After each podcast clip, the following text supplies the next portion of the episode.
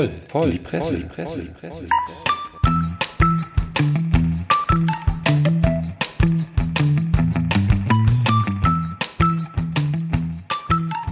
Hallo, hello und herzlich willkommen zu einer ganz besonderen Folge unseres allseits beliebten Voll in die Presse Medien und vertonte Videopodcast.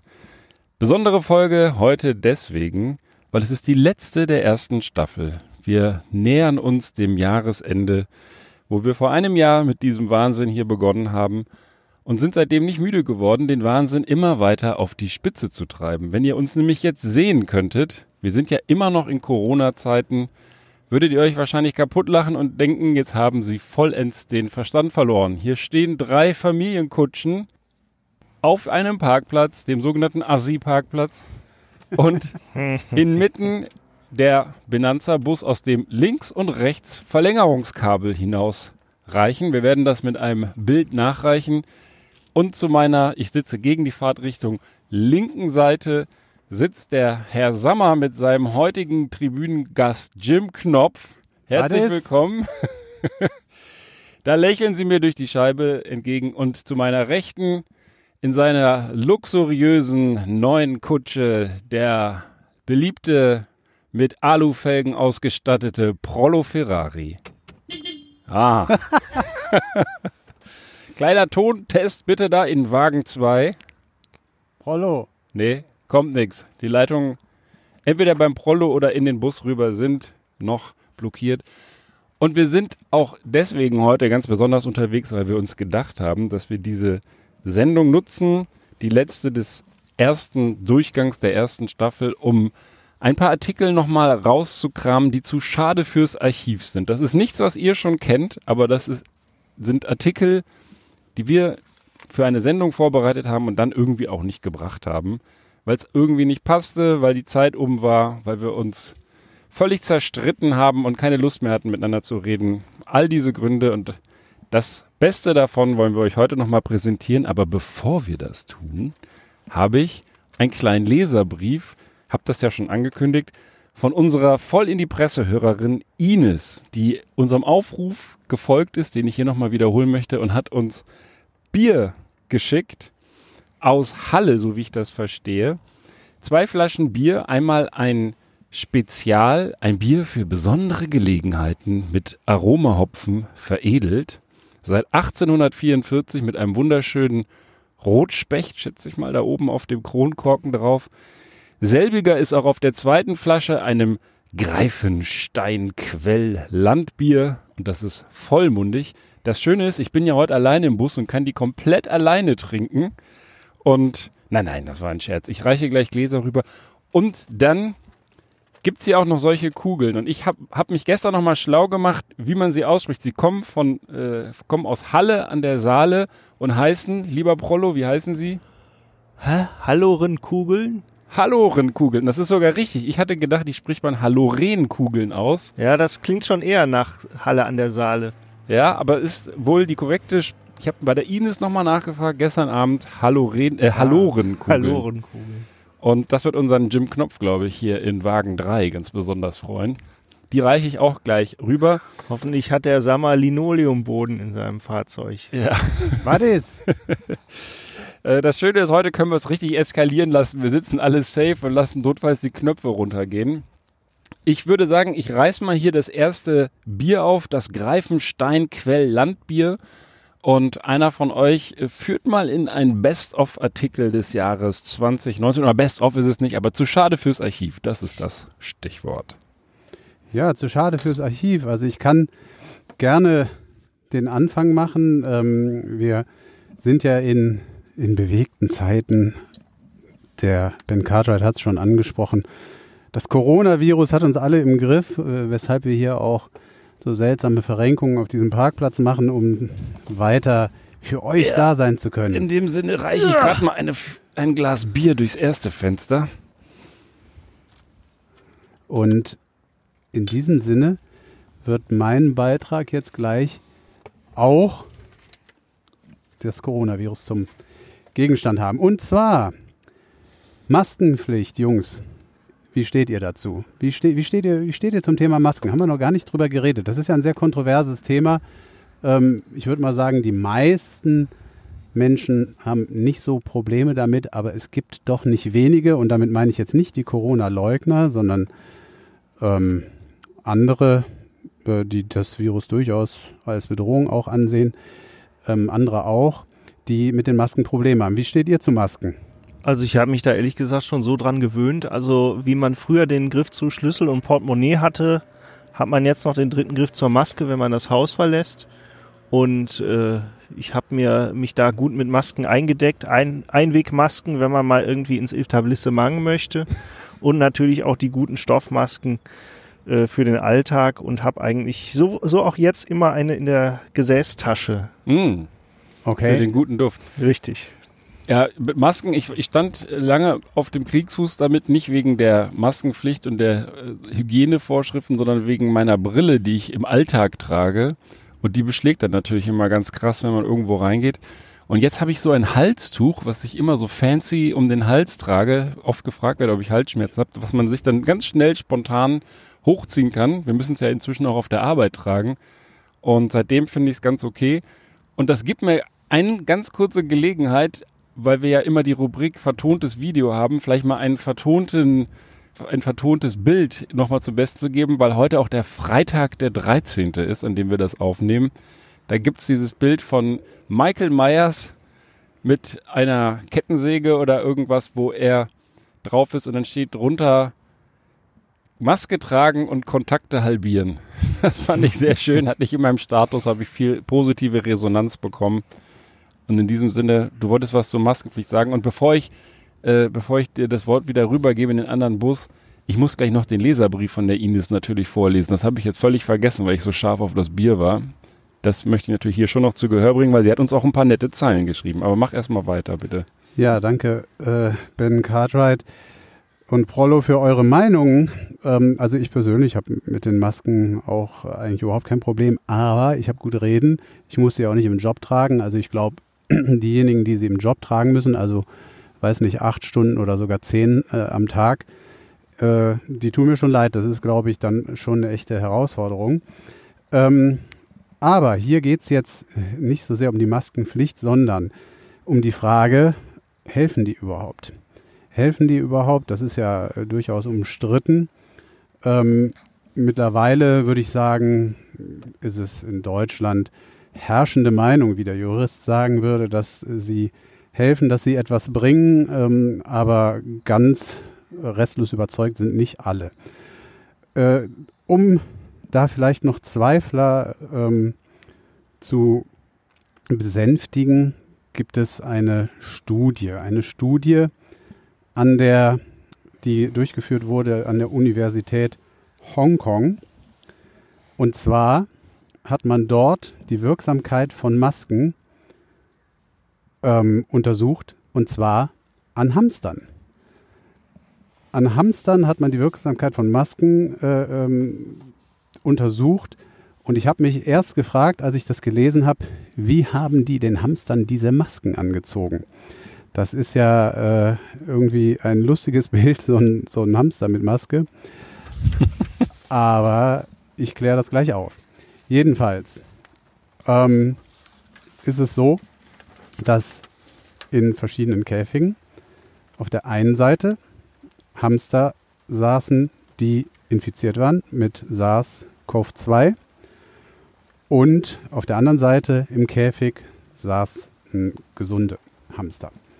Dann ist man hingegangen und hat, und jetzt die Aufklärung zu meinem lustigen Bild eben, ist man hingegangen und hat ähm, ein Stück Stoff, nicht irgendein Stück Stoff, sondern ein solches, wie man es eben aus diesen typischen äh, Masken, von diesen typischen Masken kennt, mit, mit Vlies auf der Innenseite, hat man ähm, zwischen die Käfige gehängt und ist dann hingegangen und hat mit wahrscheinlich Ventilatoren oder auf jeden Fall irgendeiner regulierten Luftzirkulation die Luft von dem Käfig der infizierten Hamster hinübergeblasen durch dieses Stück Maskenstoff in den anderen Käfig. So, zu den gesunden Hamstern. Und das hat man immerhin fünf bis sieben Tage lang gemacht.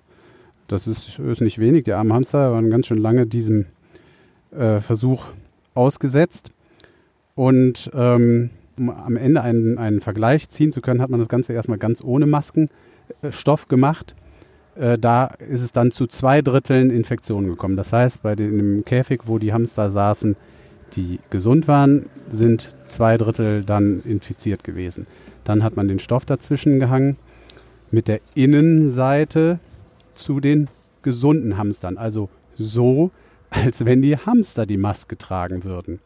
In einem dritten Experiment hat man das dann ähm, umgekehrt gemacht.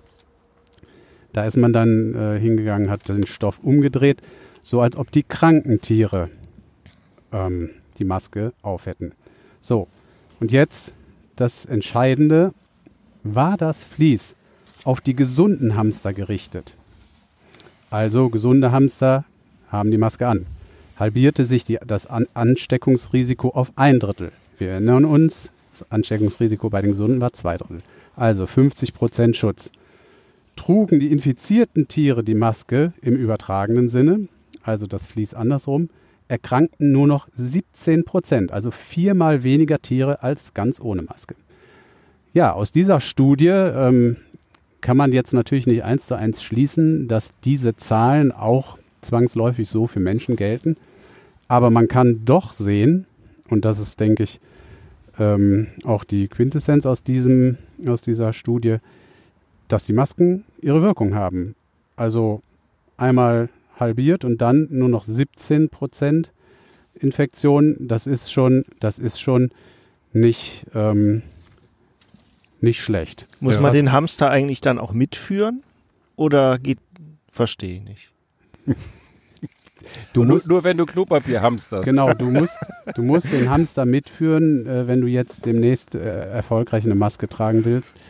Wenn du willst, dass das wirklich hilft, musst du, musst du halt einen Hamster Ich jetzt glaube, immer dabei haben. wenn man einen gesunden Hamster dabei hat und sich den umschnallt, äh, ist die Ansteckungsgefahr wahrscheinlich noch geringer, weil die Leute einfach ihren Abstand erhöhen. Ja. Trinken wir eigentlich jetzt unser Bierchen inzwischen? Ach so, Ja, äh, wir haben noch gar nicht gerne. angestoßen. Ich stoße mal mit deiner äh, Seitenscheibe an, ja? Ja, mach mal, nur nicht so feste, bitte.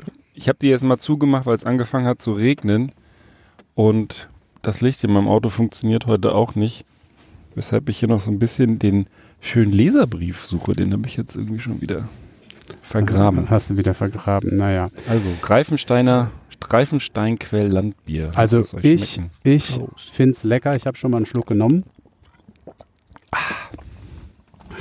Und schließe den Artikel mit äh, noch einem ähm, kurzen Hinweis, der die, die Untersuchenden kommen da durchaus zu dem Ergebnis, dass das eine interessante und gut durchgeführte Studie ist. Also auch, auch ein unabhängiger Virologe, der nicht beteiligt war, sagt, dass, dass das aber natürlich nicht äh, so eins zu eins auf Menschen zu übertragen ist, wie ich schon gesagt habe. Aber ich finde es interessant und äh, äh, finde, dass die Masken, das ist meine persönliche Meinung, ähm, in der Tat jetzt das beste Mittel eigentlich sind, was wir ohne irgendwelche größeren Einschränkungen alle zusammen anwenden können, um hier durch diese Zeit zu gehen. Oder Ja. Jungs? Ja, mein Mitleid gilt natürlich auch den Leuten, die dauerhaft so ein Ding tragen müssen. Aber ähm, das ist äh, ungefähr gleichwertig mit der, äh, mit der, dem abgrundtiefen Hass vor Leuten, die jetzt völlig unabhängig davon die Maske zur Mund, Maske zur Mundmaske degradieren und die Nase schön oben raushalten, damit sie besser atmen können. Ja. Ja, also Au Augen auf bei der Anwendung. Ja, aber sonst. Ich glaube, es gibt auch Leute, die äh, durchaus jetzt vielleicht mit der Maske an sich kein Problem hätten, die aber, also das ist so das, was ich immer mal mitgekriegt habe, die einfach, ähm, äh, wie soll man sagen, Panik oder sowas ähnliches unter der Maske kriegen. Also das ist dann eher so äh, kopfgesteuertes Problem.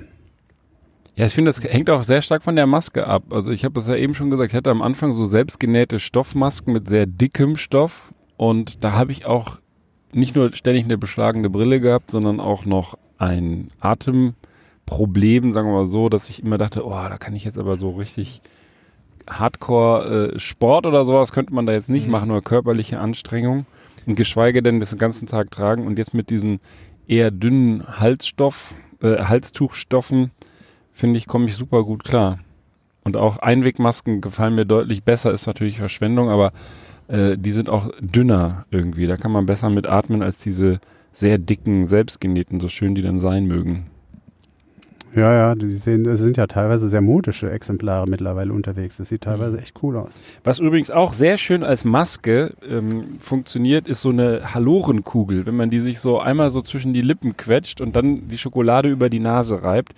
Und gerade auch angesichts unseres heutigen Studiogastes werde ich die gleich mal hier rausreichen.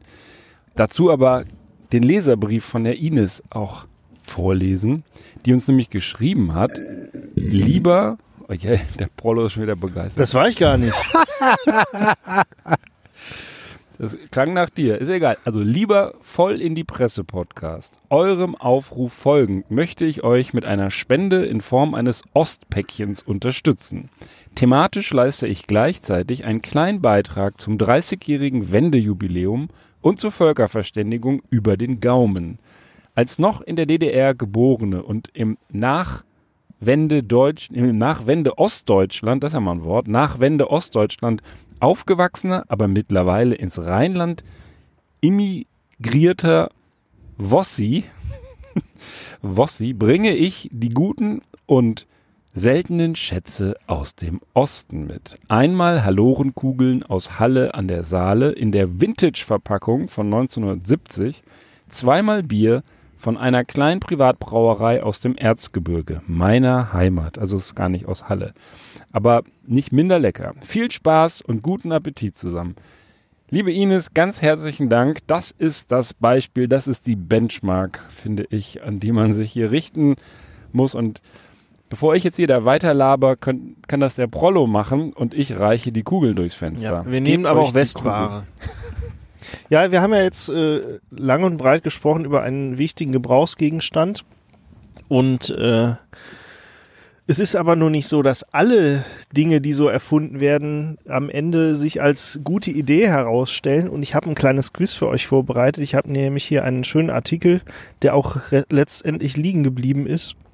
Äh, zehn Erfinder, die ihre Erfindungen, äh, jetzt habe ich das Wort vergessen, Vergessen haben? bereuen. Und da sind, äh, gut, das allererste ist natürlich die Atombombe. Ja, das wissen wir. Der Oppenheimer hat sich hinterher natürlich gedacht, scheiße, was habe ich denn da gemacht? Hat er sich das gefragt? Hat er sich, ja. Ja? Ähm, äh, ich will das jetzt nicht ausführen. Ich wollte ja den Quizcharakter jetzt hier nicht verderben. Aber ähm, da gibt's ja auch äh, ein bekanntes Zitat, glaube ich. I have become death, meine ich. Lecker sind sie, die Und- Halorenkugeln. Ja, ich, ich probiere Super, auch. ein schöner Kontrast. Mm. Ja, und ich, jetzt haben wir noch neun Dinge auf der Liste und ich wollte euch mal so ein bisschen wild raten lassen, was denn auf so einer Liste von bereuten Erfindungen wohl draufstehen könnte. Mhm. Oh, jetzt wird's aber auch dunkel hier. Möchtest du Kugeln? Also was könnte ich nehme auch ein draufstehen? Kügelchen. Ja, was, was, was kann man denn noch so erfunden haben und nun bereuen? Also mit der Atombombe hast du natürlich schon das, wo man wahrscheinlich am einfachsten drauf kommen Mhm. würde, vorweggenommen. Mhm. Was könnte Mhm. das sonst noch sein? Köstlich. Hm, Mhm. hm. Also der Erfinder der Halorenkugel war es, glaube ich, nicht, weil die ist sehr Ja, lecker. Sehr köstlich. Also Mhm. ich meine, hat nicht, hat nicht irgendwie jetzt im Zusammenhang mit der Vergiftung von dem, wie hieß der, Nawalny, hat nicht da irgendein Wissenschaftler auch gesagt, ähm, der an der, an der Entwicklung von diesem ähm, Nervengift beteiligt war, dass er das, äh, dass er das bereut, dass das auch irgendwie anders äh, irgendwie geplant war. Vermutlich. Steht aber leider nicht auf dieser konkreten Liste. Aber in die richtige, dann gebe ich euch nochmal ein kleines Beispiel. Das ist ja alles gar Also nicht ich glaube, militärisch. irgendein Also es sind auch- Waffenhersteller. Richtig. Fällt dir da einer ein? Kalaschnikow, Mikhail Kalaschnikow. Ernsthaft? AK-47, ja. Das hat er bereut? Na, er sagte selber, ähm, wenn meine, wenn meine Waffe so viel Opfer gefordert hat, äh, wie kann ich als orthodoxer Gläubiger ähm, bin ich da nicht auch für ihren Tod verantwortlich, auch wenn es sich möglicherweise um meine Feinde handelt. Schrieb er 2010 in einem Brief. Ganz kurze Frage, wenn, wenn ich jetzt eine Wumme erfinde, Mhm. Ist das jetzt auf den ersten Blick nicht so richtig überraschend, dass damit irgendwelche Leute erschossen Ja gut, werden. aber du kannst Anders ja als bei vielleicht der Atomkraft vielleicht. Aber Du kannst ja vielleicht mit äh, gewiss, einigen Jahrzehnten Abstand, und die sind es ja nun, das ist ja ein, eine Weltkriegswaffe, kannst du das vielleicht ja äh, reflektieren und zu einem anderen Ergebnis kommen. Ähm, also das, was glaube ich relativ schockierend ist, ist halt die Massenproduktion an, von dem Teil und dass es auch relativ ja so eine simple Automatikwaffe ist, ja, also so ein bisschen Massengeschäft des Todes, will ich es mal nennen. Ja, es ist wahrscheinlich Und, halt auch ähm, ähm, einfach aus dem Ruder gelaufen in dem Sinne, dass man kann ja so ein bisschen unterstellen, dass äh, ähm, ähm, wenn eine Waffe für die heimische Armee hergestellt wird, dass es dann irgendwie noch so äh, eben nur durch die Soldaten äh, genutzt wird und nur unter den Mhm. Kriegsregeln, so schrecklich Kriege auch Ja. sind. Aber diese, diese Kalaschnikow ist ja, glaube ich, das meistverkaufte äh, Gewehr Richtig. weltweit, was auch äh, Privatpersonen ähm, dort, wo sie dürfen und wahrscheinlich auch zu oft dort, wo sie nicht Mhm. dürfen, eben besitzen. Ja. sind das ja nur Erfindungen, die so in Richtung Waffen und, und Vernichtung Nee, oder im so Gegenteil. Oder Das, sind das auch also so mit, den, mit den Waffen sind wir jetzt durch. Jetzt kommen so Wohlfühldinge. Also irgendwas in mir sagt, dass äh, auch, wie heißt er noch? Steve Jobs mal irgend bestimmt was erfunden hat, was er bereut. Das mag sein. Aber geh mal in die IT-Richtung. Was, äh, denk mal an die letzte Also Geburtstagseinladung oder den letzten Elternbrief von der Kita, den E-Mail. du so bekommen hast. Nein, äh, Also wie- eher also so optisch. das hätte ich, das hätte ich jetzt aber Die schon. GIFs. Das Na, hätte, fast, fast. Geh mal, denk mal an die beliebte Schriftart für allerlei Kram. Für alles. Von Einladungen bis hin zu Comic Sans. Richtig. Oh, echt? Finde ich auch auch schrecklich. Finde ich, hat aber sich auf dieser Liste auch einen soliden Platz verdient. Das ist äh, andererseits aber auch ähm, gar nicht äh, so eindeutig. Ähm, also hier wird ein anonymer Kritiker zitiert, der sagte, äh, wenn Ihnen diese Schrift gefällt, haben Sie nicht viel Ahnung von Typografie. Und der, äh, der Erfinder äh, kontert das mit, wenn Sie sie hassen, haben Sie wirklich nicht viel Ahnung von Typografie oder und Sie sollten sich vielleicht ein anderes Hobby suchen. Weil er sieht seine Schrift jetzt gar nicht als per se schlecht an, sondern einfach als überbenutzt, ja, äh, für jede unpassende Gelegenheit. Und gedacht war die ursprünglich tatsächlich, äh, nachdem, sie vor, nachdem er sie für Microsoft erfunden hat, für eine, für ein- eine Kindersoftware. Ja? Die sind also ein Programm, das sich an Kinder richtet, um eben äh, Times New Roman zu ersetzen, was ja so ein bisschen bieder und büromäßig ist. Ja, aber die, die, die doch viel zu häufige und auch unpassende Nutzung ist natürlich äh, das, äh, was der Erfinder kritisiert. also in Sachen IT, ich hätte mich echt gefreut, wer auch immer die E-Mails erfunden hat, wenn der es bereut hätte, denn also im privaten Gebrauch ähm, finde ich es ja noch ganz sympathisch, aber im Job, ähm, äh, jeder kann äh, sofort in die Tasten hauen und völlig äh, wirres Zeug äh, im Job äh, den Leuten um die Ohren schmeißen. Das ist eine Schwemme mittlerweile an, äh, an Informationen, die in den verschiedensten Branchen ja überhaupt nicht mehr bewältigt wird. Also ähm, ich finde, äh, die Welt äh, ohne E-Mails wäre Ja. mittlerweile keine, keine schlechtere, eher eine bessere. Ja, die E-Mail gilt ja auch als Kalaschnikow des Büroalltags. Und die Atombombe ist natürlich ganz klar die WhatsApp-Nachricht. Ja. Das, das mag sein. Ich habe übrigens, äh, eine Sache fällt mir übrigens ein, wo ich auch, also das, ich weiß nicht, ob man das als Erfindung bewerten darf, aber ähm, aus dem IT-Bereich, wo tatsächlich derjenige, der es zumindest, sagen wir mal, so festgelegt hat, bereut hat, wenn ich es richtig im Kopf habe, wenn ich es richtig in Erinnerung habe. Diesen, diesen Steuerung Alt-Entfernen-Griff habe ich mal gelesen. Ich weiß jetzt nicht, Bill Gates oder einer seiner Programmierer ähm, hat diese, diese komplizierte Tastenkombination, äh, auch Affengriff genannt, habe ich zumindest mal gehört, äh, wohl auch schon mal bereut. Ja, ja gut, andererseits so ein Ausschalter mitten auf der Tastatur ist vielleicht auch nicht das Wahre. Aber ihr seid, ihr seid schon in die richtige Richtung gegangen. Ich will euch noch ein paar Dinge von der Liste vorlesen und dann kann ich euch gerne noch ein bisschen was ausführen. Äh, sucht euch was aus. Also wir haben hier zum Beispiel, ich lasse mal ein paar weg, äh, den Doppelslash, ja, http Doppelpunkt Doppelslash, auch vom guten Tim Berners-Lee, der uns ja das www eingebracht hat.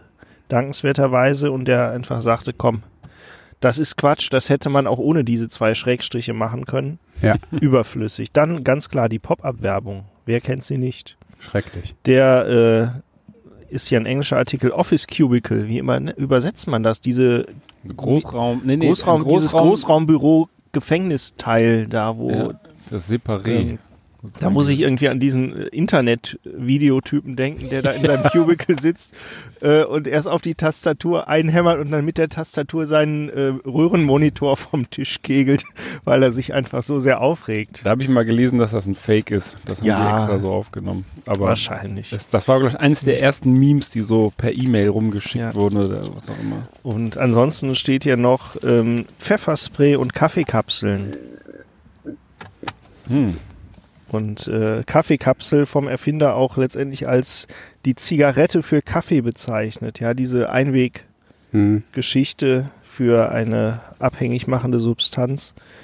Und Pfefferspray, ja gut, auch letztendlich geht's, geht das auch in Richtung der einfach äh, beschissen aggressiven Benutzung, ja, das irgendwie ich kann ja können alle Englisch, ja. I've never seen such an inappropriate and improper use of chemical agents. Ja, du erfindest da was und plötzlich sprühen die dir alle von der Fußgängerzone bis zum Polizeieinsatz mit dem Zeug darum. Hm. Ja, so ist die Liste, steht noch ein bisschen was mehr drauf, aber ähm, ich will jetzt ja auch den Betrieb nicht aufhalten. Insofern. Hattest du äh, gesagt, von wann der Artikel war und wo? Der Artikel ist von 2015 tatsächlich. Der war schon alt, als ich ihn gefunden hatte. Von der Webseite mentalfloss.com. Ah. Okay. Interessant. Floss ist Zahnseide für diejenigen, die jetzt eben schon ausgestiegen sind beim Englischen. Und ich find dachte, das ist so ein Tanz. ist- so ein Tanz bei. Vielleicht auch, aber ich kenne es halt, äh, oder äh, weiß ich nicht. Aber ich find, Ja, fand ja. diesen G- Gedanken ganz witzig, dass man sich das Gehirn ein bisschen durch, durchschrubbt. Ähm, weiß ich nicht. Ähm, vielleicht habe ich das auch falsch interpretiert. Ich fände es aber eine schöne Interpretation. Apropos Gehirn durchschrubben. Der Artikel, der erste Artikel, den ich hier weggelassen habe, das war, glaube ich, bei unserer allerersten Sendung, ist ein Artikel, und deswegen nur lese ich ihn eigentlich vor, weil ich das süß bin aus äh, spiegel.de. Gänsefleisch nochmal eine Kügel rüberbringen. Na klar. Ähm, jetzt lass uns nicht direkt hier den Bonus verspielen. Okay. Ähm, das ist ein Artikel vom 12.11.2019, also genau vor einem Jahr.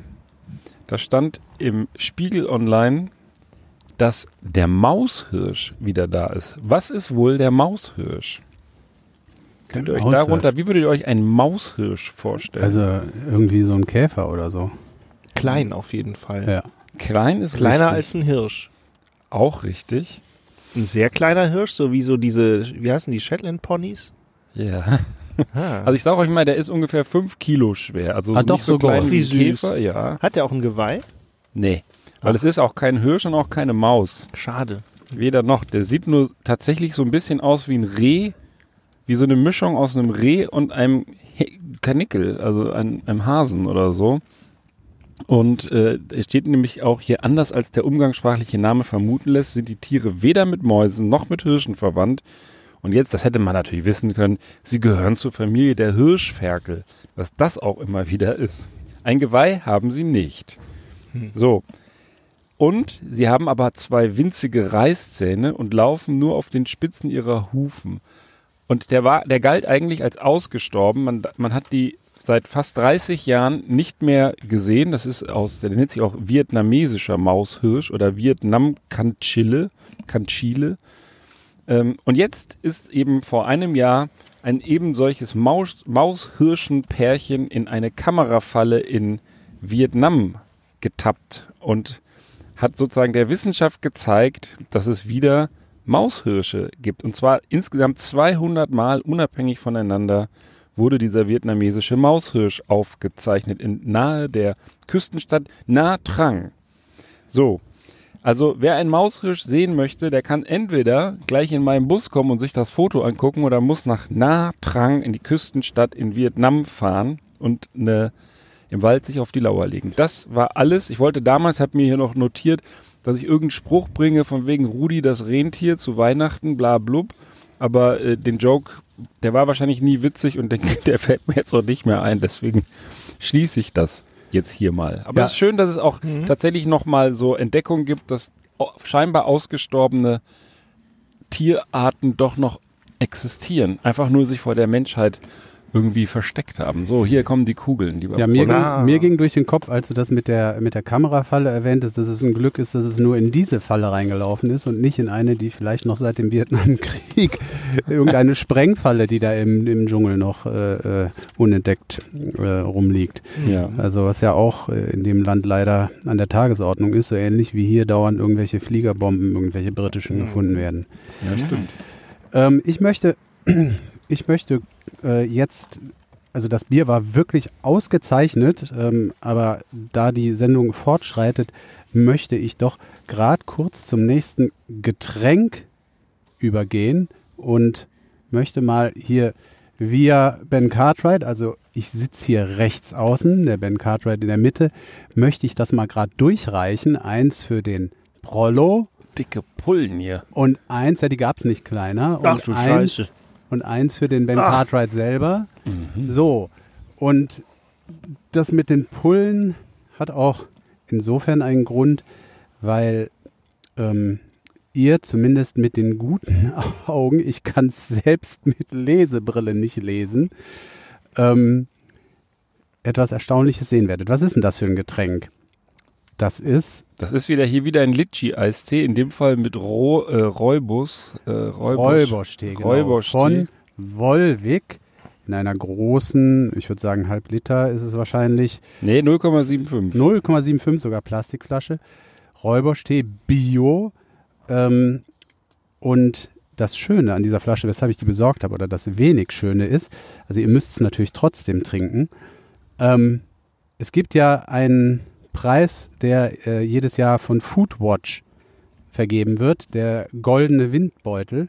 Und den goldenen Windbeutel bekommen eben ähm, irgendwelche Produkte, die äh, äh, vortäuschen, gerade durch die Art der Verpackung oder dessen, was draufsteht, dass da etwas drin ist, was eben nicht drin ist. Ja, also oder dass es äh, besonders gesund ist äh, und für Kinder angeboten wird, dabei ist es äh, ohne Ende voll Zucker oder ähnliches. Und den goldenen Windbeutel hat auch der Wolwig Räuberstee dieses Jahr gewonnen. Ähm, ähm, Ich weiß auch warum. Weil hier in den Zutaten steht Bio-Räubusch-Aufguss 0,26 Prozent. So ist es. So ist es. 0,26 Prozent ist nur der Teegehalt und das Ding nennt sich Räuberstee. Das ist schon ziemlich dreist, aber ich hoffe, dass es euch trotzdem schmeckt. Ich mache es jetzt mal auf. Aber immerhin 92 Prozent sind natürliches Mineralwasser, natürlich von Wolwig. Und was man positiv erwähnen muss, ist, das sieht schon ganz cool gestylt aus. Hinten ist noch der Kilimanjaro, der epische Kilimanjaro in Tansania abgebildet. Auf den ist mein lieber Herr Vater damals draufgeklettert und hätte da fast meine Geburt verpasst, weil er sich ein Bein gebrochen hat oder einen Fuß gebrochen. Allerdings nicht am Kilimanjaro, sondern in Tansania irgendwo beim Einsteigen im Bus. Also Aber- das, das passt irgendwie zu der Biografie von deinem Vater, den wir ja hier im Rahmen dieses Podcasts immer besser kennenlernen. Ja, posthum sozusagen. Ich werde da nicht müde, über ihn zu erzählen, weil es mich noch sehr beschäftigt, aber Also wie begegnet einem ja auch immer Wie schmeckt es euch jetzt? Habt ihr mal probiert? Also ich Nee, nee, ich habe mich noch nicht getraut. Ich finde es jetzt nicht ganz übel, aber ähm, es, ist, es, es schmeckt vielleicht ein bisschen künstlich, aber es es riecht ist, auch so. Ja, es riecht sehr intensiv, ja. Mm. Hm. Ist okay, sch- schmeckt mir ein bisschen zu was- stark nach es- Räubusch. Es hat was Verwässertes. Es hat was Verwässertes, ja. Also, ähm, in der Tat, ich würde bei einer Geschmacks, beim Geschmackskontest im Leben nicht drauf kommen, dass das Räuberstee sein soll. Also ehrlich nicht. Aber ähm, das ist bei 0,26 Prozent auch nicht wirklich zu erwarten. Ja. Tja. Ja, so soweit meine, äh, meine Getränkeempfehlung ähm, des Tages. Ich mache vielleicht mal ganz kurz weiter mit einem Beitrag. Wir, mir fällt gerade auf, wir, wir, haben, wir haben hier ganz unabgesprochen heute äh, mal wieder einen, einen Tierpodcast. Lustigerweise, sorry, ich habe auch den nächsten Artikel, den ich hier rausgezogen habe, den ich nicht gleich noch bringe, geht auch über Tiere. Also wir können auch da beim Thema Ihr bleiben. werdet Ja, lachen, haben- ich habe noch einen weiteren dabei. Seht ihr, also Hamster, äh, dann, dann der, ähm, dann Maushirsch. der Maushirsch und, und jetzt geht's um Hunde. So, wie, wisst ihr, wisst ihr, wie das ist äh, mit der Berechnung von Hundejahren? Also der Ben Cartwright hatte mal einen Hund oder sowas, äh, also zumindest in der Familie. Den gibt's auch noch. Ja, den gibt's auch noch. Wie berechnest du das Hundealter? Ich kenne nur Mal den. sieben. Ja. Mal sieben. Genau, das ist so die Faustformel.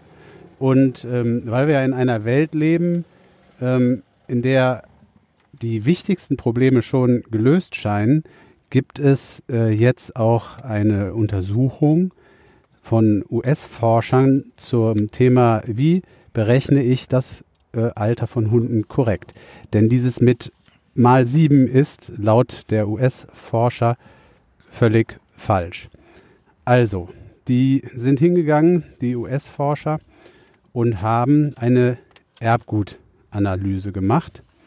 Ähm, haben dafür 100 Labrador Retriever ähm, herangezogen, also nur diese eine Hundesorte und sind zu dem Ergebnis gekommen, um das vorwegzunehmen, dass eben die Vierbeiner nicht in einem konstant schnelleren Tempo als die Härchen ähm, altern, sondern stattdessen altern junge Hunde besonders rasch im Vergleich zu Menschen, später aber, jetzt ist hier das Licht ausgegangen, bei mir im Bus, später aber ähm, verlangsamt sich das Ganze.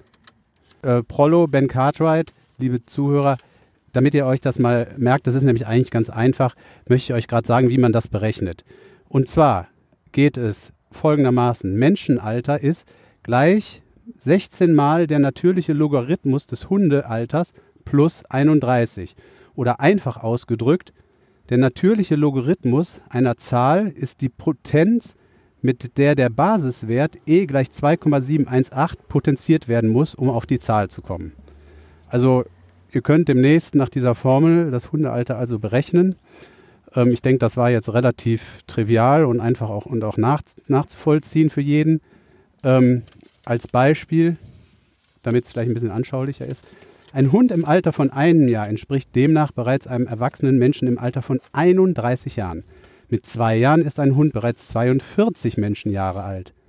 Ein vier Jahre alter Hund ist aber mit einem 53 Jahre alten Menschen vergleichbar. Mit fünf Jahren sind es dann schon, ist der Anstieg schon wesentlich geringer, sind es nur noch 57 Jahre. Und mit neun Jahren hat er gerade mal 66 Menschenjahre erreicht. Also ähm, je älter der Hund wird, desto weniger Menschenjahre entsprechen einem Hundejahr. So kann man das Ganze, denke ich, ähm, zusammenfassen, sodass äh, im Ergebnis zum Beispiel ein 20 Jahre alter Hund ähm, nicht mal sieben, also ähm, 140 ähm, Menschenjahre hätte, sondern 79 Menschenjahre. Hm. Und ja, das, das, das ist doch ganz interessant. Das hat nämlich durchaus auch Folgen, sagen die, zum Beispiel für die Therapie von Hunden, so wie Tierärzte daran gehen und so weiter, ist das wohl auch wichtig. Und ähm, insofern hat das alles auch irgendwo seine Berechtigung.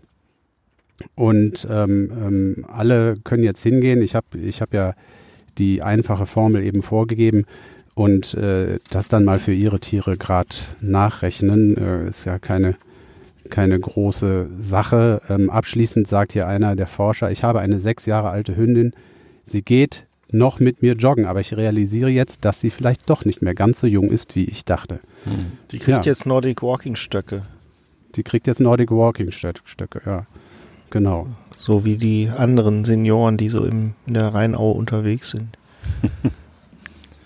ja, interessant, interessant. Ja, interessant. So, so jetzt mein, das, das äh, nächste, das war jetzt das nächste Tierthema, also ähm, nix mal sieben, sondern das mit dem Logarithmus äh, äh, ist ganz wichtig und denke ich auch eingänglich. Das ist ja auch bei anderen Tieren so, ne? wenn man, egal was da für einen Quotienten gibt, aber die sind einfach viel schneller ähm, lebensfähig. Müssen sie ja auch sein. Also wenn du so ein, so ein Kind, ein Menschenkind dir anguckst, bis das so sechs, sieben, acht ist, würde es wahrscheinlich äh, auch nicht so, so alleine klarkommen, selbst wenn es vorm Kühlschrank säße, aber ähm, Kind, äh, ähm, was weiß ich, Pferde, was auch immer, die sind ja relativ schnell, Hunde eben auch, dann, wenn, sobald sie auch abgestillt wurden, sage ich mal, von der, wenn es Säugetiere sind, sind die dann auch selber mehr oder weniger lebensfähig oder zumindest so recht groß schon. Und insofern passt das ganz gut. Eine gute Erklärung.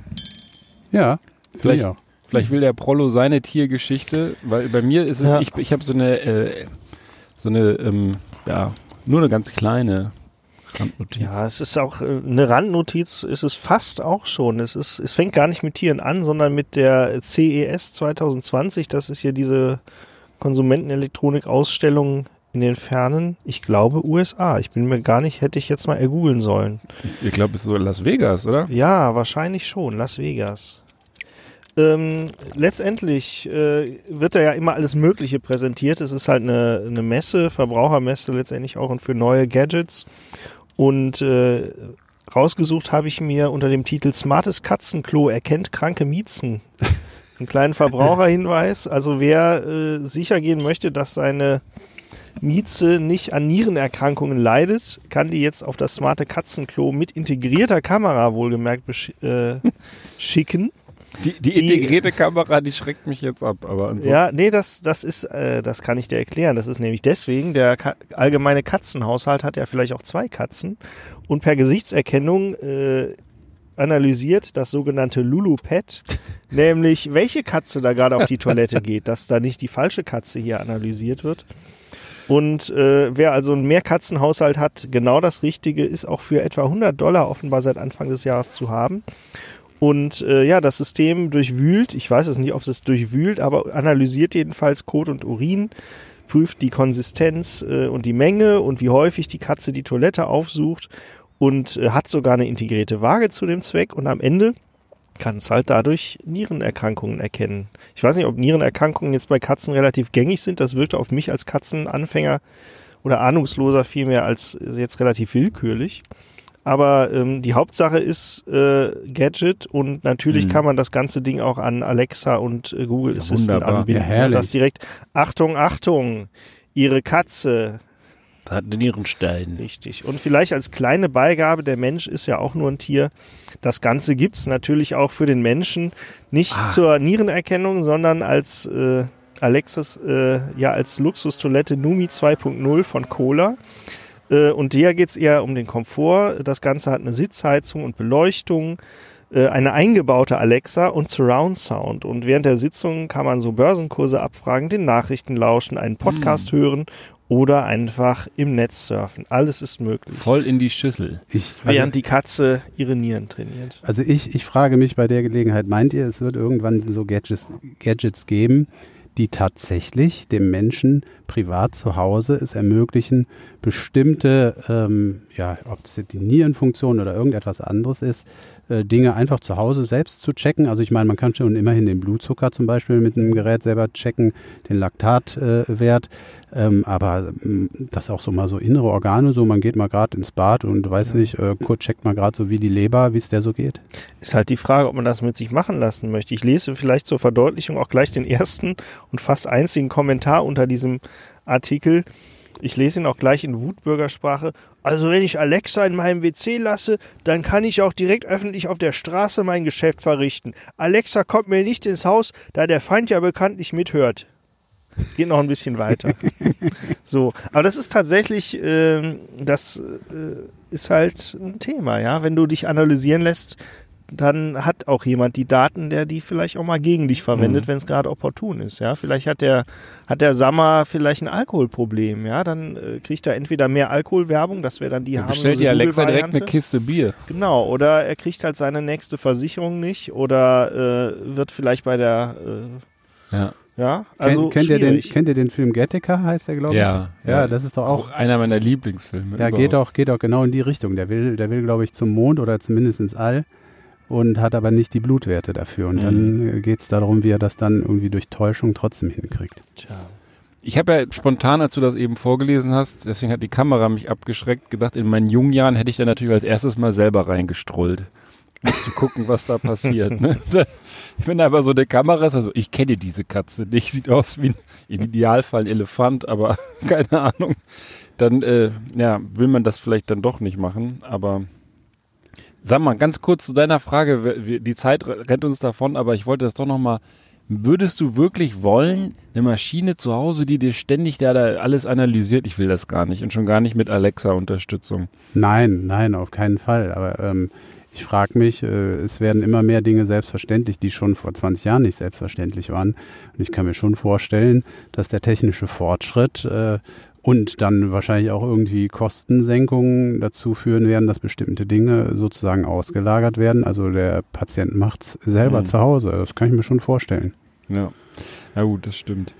So, ich möchte ganz kurz, äh, äh, weil der Jim Knopf hier ganz aufgeregt neben mir hin und her wibbelt, Oh. sein Getränk auch noch äh, rumreichen. Das, sind ist- uns die liebsten Gäste, die Getränke mitbringen. Also Hut ab, mein Lieber, in der schöne, schönen Emaille Kindertasse mit Pipi Langstrumpf, das kriegt der Prollo. So, ähm, das, ihr, müsst dann, ihr müsst dann jetzt gleich auch äh, am Geschmack erraten, was da, Ui, ui, was, da, was da drin ist. Der Jim Knopf und ich, wir werden das dann äh, auflösen. Ist aber nichts von, äh, von der Kuh, oder? Nee, dann, also, dann hat die Oh. Kuh auf jeden Fall auch ein Nierenproblem. Das ist ja ganz gelb. Ich, ich muss das mal kurz in meine, in mein Handschuhfach kippen, da ich habe da eine kleine. Katzenanalyse-Einheit. Das riecht wie Sanddorn oder sowas. Wie so, wie so ein Sanddornbonbon. Ist auf jeden Fall sehr, sieht, sieht ein bisschen klebrig aus, orange. Ähm, orange milchig tatsächlich. Also, hm. Hm, also du bist skeptisch, ne? Du kennst. Ja, ich kenne, Da- du weiß, dass du so ein, so ein Medizinfreak, wahrscheinlich werde ich jetzt hier, wenn ich das trinke, wird es meine, meine Niere ausgelesen oder sowas. Oh, ich trinke jetzt einfach. Ja, also. Für den Jim-Knopf. Auf dich, Jim. Ja, hoch die Tassen. Ich probiere es jetzt auch. Eieiei. Oh, Orangensaft. Alter.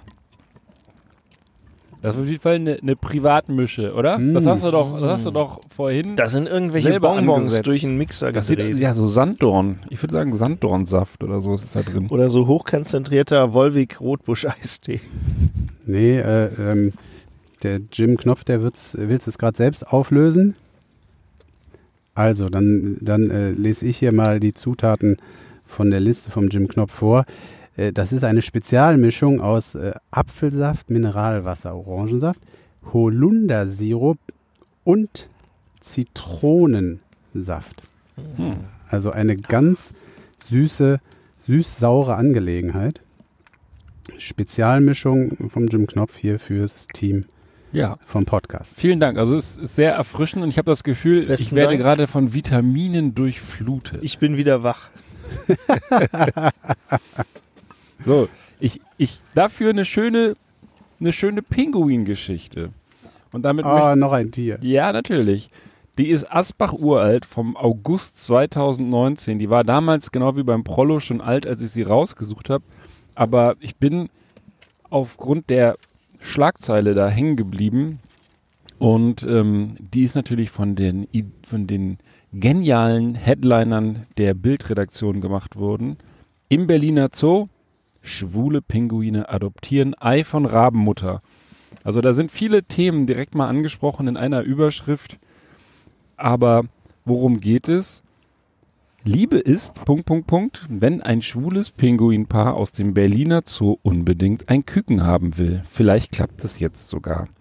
So, und die Geschichte ist, dass die beiden Königspinguine, das sind diese richtig großen, fetten Riesenpinguine, die im besten Alter sind, eine Familie zu gründen, sie sind beide zehn. Das ist wohl, ich weiß nicht, wie, wie man das jetzt hochrechnet auf Menschenjahre, aber das ist wohl ein gutes Alter. Aber die sind halt beide Kerle. Das ist das, ist das Problem. Die heißen Skipper und Ping. Und Skipper und Ping möchten so gerne Eltern werden und wie auch Menschen das tun, üben das und übten das an ganz vielen Dingen. Unter anderem haben sie schon ähm, einen Stein versucht auszubrüten oder einen toten Fisch, der eigentlich zum, zum Fressen da war, den haben sie versucht auszubrüten und so weiter und so fort. Und jetzt passierte, ist, dass im Berliner Königspinguin äh, in der Kolonie, wo es insgesamt fünf Männchen und nur ein Weibchen gibt, dieses Weibchen ein Ei gelegt hat, aber nicht sich drum kümmern wollte. Und haben sie gedacht, ach Mensch, wir haben doch da hier Ping und Skipper und jubeln denen einfach das Ei unter. Und so war's. Das muss man denen dann so vor die Füße sch äh, ähm, schubsen, so ein bisschen, so davor kullern und dann, dann, dann äh, rollen die sich das ähm, vor ihre eigenen Füße und legen so ihre Bauchspeckfalte da, so die wir in der Corona-Zeit auch alle angesetzt haben, da so drüber und brüten das so aus. Also da braucht man jetzt keine weibliche Anatomie unbedingt, um das zu tun. Und so taten sie es und das zu dem Zeitpunkt dieses Artikels schon seit 29 Tagen sitzen Skipper und Ping immer auf diesem Ei und brüten es aus. Was ich jetzt natürlich hätte recherchieren müssen, weil das schon ein bisschen älter ist, was daraus geworden ist. Weil was der Zoo auch nicht wusste, ist, ob das Ei überhaupt befruchtet war. Also ich wünsche mir jetzt an der Stelle sehr, und ich werde das auch gerne nachreichen, dass tatsächlich ein kleiner Pinguin dabei herausgekommen ist, denn das wäre eine absolute Sensation, zumindest im Berliner Zoo, weil er hat seit 2002 keinen Königspinguin-Nachwuchs mehr bekommen. Das wäre jetzt einfach toll, wenn ausgerechnet ein schwules Königspinguin-Pärchen das bewerkstelligt. Und das ist wohl auch gar nicht so selten, by the way, wie es hier steht, dass ähm, Homosexualität im Tierreich passiert oder dass es da eben vorkommt. Auch bei Giraffen, Elefanten und Vögeln ist das äh, schon beobachtet worden und gerade scheinbar bei den Pinguinen, weil im Londoner Sea Life Center gibt es vier Homo-Pärchen, also so auch ähm, äh, weiblich und männlich. Ähm, bei 91 Tieren, also acht davon äh, sind mehr dem eigenen Geschlecht zugewandt und auch im Hamburger Zoo Hagenbeck gibt es auch ein schwules Pärchen. Und da kommen im Übrigen auch Ping und Skipper her. Ja, also mir fällt dazu nur ein, ganz natürlich eben. Also was äh, bei uns Menschen ganz natürlich ist, ist äh, bei den Tieren logischerweise auch so. Ja, also es ist eine schöne Geschichte. Wie gesagt, ich will die ganzen Themen, die damit verbunden sind, die man jetzt hier auswalzen könnte, gar nicht antriggern, aber ich glaube, das, das kann sich jeder denken. Es ist auf jeden Fall schön, dass die Tiere uns da was vormachen und offensichtlich auch äh, bisschen entspannter mit solchen Sachen umgehen, als wir Menschen zuweilen. So ist es. So, haben wir denn noch eine Tiergeschichte? Ansonsten hätte ich noch eine Biergeschichte. Oder zumindest ein Bier. Also Tiergeschichten habe ich keine mehr. Ich habe eher was äh, im Bereich der Fantasiewelten. Uh. Ihr kennt doch alle den Tolkien mit seinem Herrn der Ringe und so. Und dann kennt ihr natürlich auch Mittelerde, Mhm. der Ort, wo alles stattfindet. Und äh, umgekehrt oder unabhängig davon gibt es äh, Klimaforscher, die Klimamodelle entwickeln. Und wie testet man so ein Klimamodell? Man nimmt einfach mal nicht die Erde, weil die hat man ja schon, sondern testet das mal an was völlig anderem und guckt, ob das auch plausible Daten auswirft. Und so haben denn britische Klimaforscher an der Uni Bristol äh, sind der Frage nachgegangen, was passiert denn, wenn wir unser Klimamodell mal mit den geografischen Daten von Mittelerde füttern? Ja, denn Klimamodelle basieren auf physikalischen Grundgesetzen, wie es hier steht, und sollten auch unter ungewöhnlichen Randbedingungen plausible Ergebnisse liefern können. Und das konnten sie offenbar. Und der Tolkien, das muss man ihm lassen, ja, mit seinen Wälzern hat er natürlich eine sehr detaillierte Welt beschrieben. Und äh, es brauchte gar nicht viele zusätzliche Annahmen, in Klammern so Geschichten wie CO2-Gehalt der Atmosphäre und so, Mhm. äh, sodass wirklich viele Infos vorhanden waren, um daraus ein Klimamodell äh, loszujagen. Und äh, das im Übrigen HAD-CM3L heißt, äh, ein Modell des britischen Wetterdienstes. Und äh, das rödelte und rödelte und kam dann zu dem Ergebnis, dass die Jahresmitteltemperatur des nördlichen Königreichs For Forodwaith liegt, äh, unter dem Gefrierpunkt liegt. Ja, in der südlichen Region Herodwaith, ich kenne die alle nicht, ich bin nicht so der Tolkien-Fan, sind es eher über 30 Grad. Im Auenland, das kennen wir alle, da wo die Hobbits wohnen, gibt sich eine Mitteltemperatur von immerhin 7 Grad, ist jetzt also, ja, buntes, grünes Gras, ist ganz frisch und ordentlich Niederschläge. Ähm, entspricht letztendlich dem Klima von Weißrussland. Also in England gibt's wohl in der Grafscha Grafschaft Lincolnshire oder Leicestershire vergleichbare Klimabedingungen. Und ganz klar Mordor, ja, der Sitz des dunklen Herrschers Sauron. Das entspricht dem Klima von LA oder auch dem Westen von Texas. Das ist interessant. Ist das, ist Wer das, jetzt wirklich, ist das wirklich ernst zu nehmen? Ja, das, ja, es ist, war eine kleine Gedankenübung. Äh, Du kannst ja auch, wenn du an den Details interessiert bist, tatsächlich, vielleicht finde ich noch den Link, äh, ist schon auch etwas älter hier. äh, Das ist eine wissenschaftliche Publikation, The Climate of Middle Earth. Das kannst du dir runterladen, nehme ich mal an.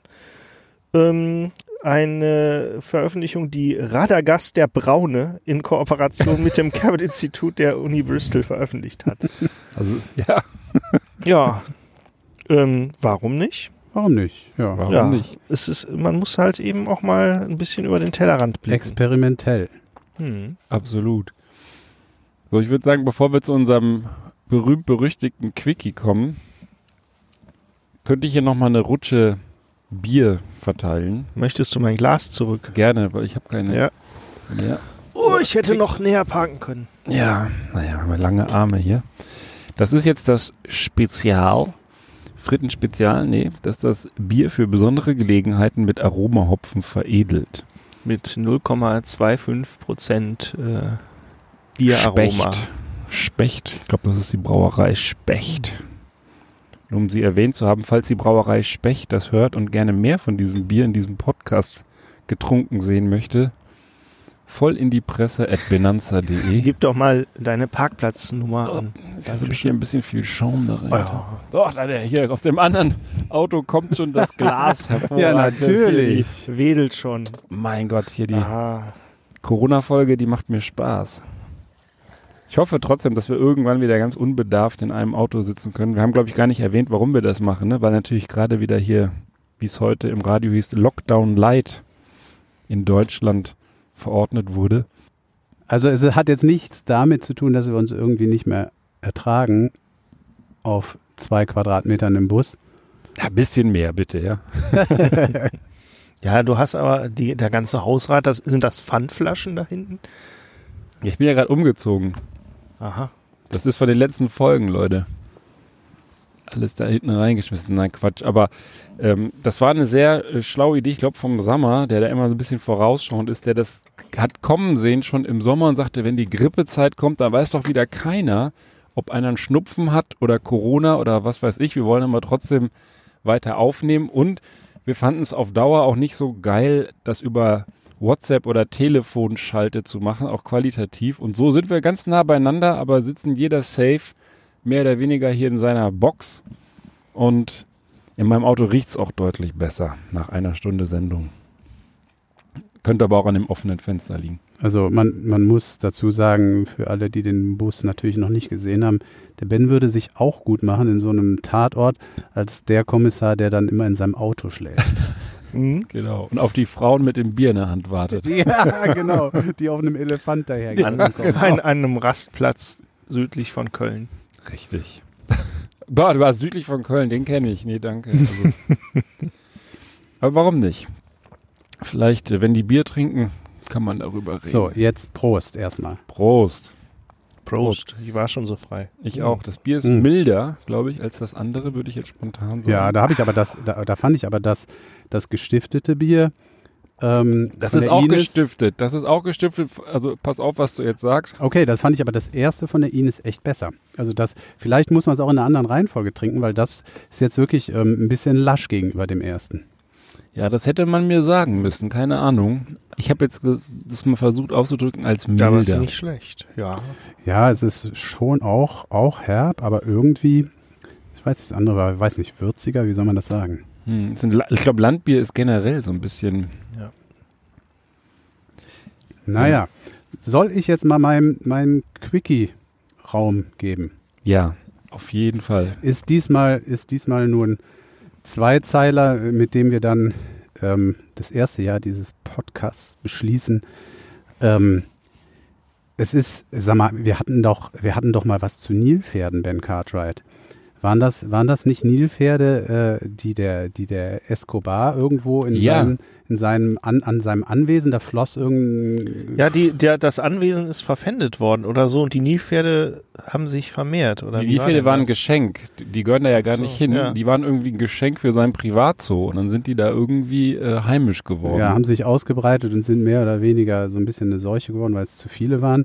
Daran erinnere ich mich noch. Und äh, jetzt, jetzt habe ich hier wieder, wieder was vom, vom Escobar.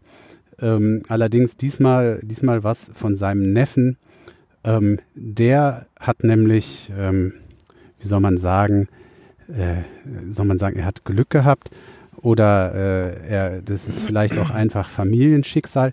Er hat in der Hauswand eines früheren Anwesens seines Onkels, also vom Escobar, dem Drogenbaron, 20 Millionen Dollar gefunden. Und wo hat er sie gefunden? in einer Wand eingewickelt, in einer Plastiktüte war sie da und schon halb vergammelt. 20 Millionen, halb vergammelte 20 Millionen in einer Wand. Äh, ben, du hast doch gerade deine Bude saniert. Hast du auch was gefunden? Ja, ich habe auch was gefunden, allerdings in den Wänden, die ich aufgestemmt habe, nur Scherben, die da, glaube ich, in den 80ern reingebracht wurden, damit die Ratten nicht irgendwie die Versorgungskanäle hochklettern. Und ich bin jetzt ganz unschlüssig, also falls ein Handwerker zuhört, ob ich da wieder so Scherben reinmachen muss oder überhaupt heute irgendwelche anderen Möglichkeiten gibt, dass, dass Ratten und Ungeziefer nicht durch, durch Schächte hochkraxeln. Aber leider 20 Millionen. Ich weiß, dass sie da sind. Mein Vater war ja auch groß im Geschäft, aber. Ja, eben, ich wollte gerade sagen, dein, dein, Vater war ja auch, äh, hat ja auch eine, eine tolle Biografie, ähm, eine aufregende vor allem. Ähm, ich würde an deiner Stelle, da wo noch nicht frisch gestrichen oder tapeziert ist, dann doch nochmal die eine oder andere Wand aufreißen, wenn du diese Vision hast. Denn genau einer solchen Vision ist der Neffe, der Nicolas Escobar übrigens heißt, auch gefolgt. Er sagte, er hätte eine Vision gehabt, wo er im Haus in Medellin nach Geld suchen muss und hat es deswegen äh, überhaupt gefunden, weil er es gesucht hat. Also Ben, vielleicht nimmst du nochmal das Stemmeisen. Ja, aber darf er das denn behalten? also offensichtlich hat das ja zumindest publik gemacht und nicht heimlich ausgegeben, oder es waren in Wirklichkeit 50. Aber. Ja, das, das sagt der Artikel jetzt hier nicht. Das muss ich schon vorher wissen, bevor ich das ganze Haus aufstimme. Naja, also no risk, no fun. Denn. okay, also demnächst Abrissparty bei Cartwrights auf der Suche nach den 20 Millionen. Vielen Dank für diesen herrlichen Quickie und vor allem Jungs. Und das richtet sich auch an unser verflossenes Mitglied Karl-Heinz Ballermann. Vielen Dank für ein ganz tolles Jahr Podcast mit euch. Das war ja so ein bisschen eine Schnapsidee ursprünglich, das mal zu machen. Wir haben alle mal irgendwas wie mit Medien zu tun gehabt und teilweise auch heute noch und haben deswegen gedacht, das ist doch eine flotte Idee. Und es hat sich aber zu einem Format entwickelt, was vor allem uns selber, glaube ich, sehr viel Spaß macht. Und insofern, wie gesagt, ganz vielen Dank für ein Jahr. Immer wieder interessante Geschichten, lustige Gespräche, leckere Getränke und ähm, ich weiß nicht, ob ihr auch noch ein paar Abschlussworte sagen wollt. Wir kommen ja in zwei Wochen wieder, da geht einfach die zweite Staffel weiter, also keine Sorge. Nein, allzu sentimental werde ich jetzt hier nicht mehr, aber dann doch tatsächlich schöne Grüße an den Karl-Heinz Ballermann von dieser Stelle, den ich hier sehr im Benanza-Bus oder jetzt hier im eigenen Wagen sitzend vermisse. Ich sage einfach nur Tschüss, aufs nächste Jahr. Wir machen noch weiter. Richtig. In Alles diesem klar. Sinne, gehabt euch wohl. Bis bald. Bis bald. Ciao, ciao. Ciao, ciao.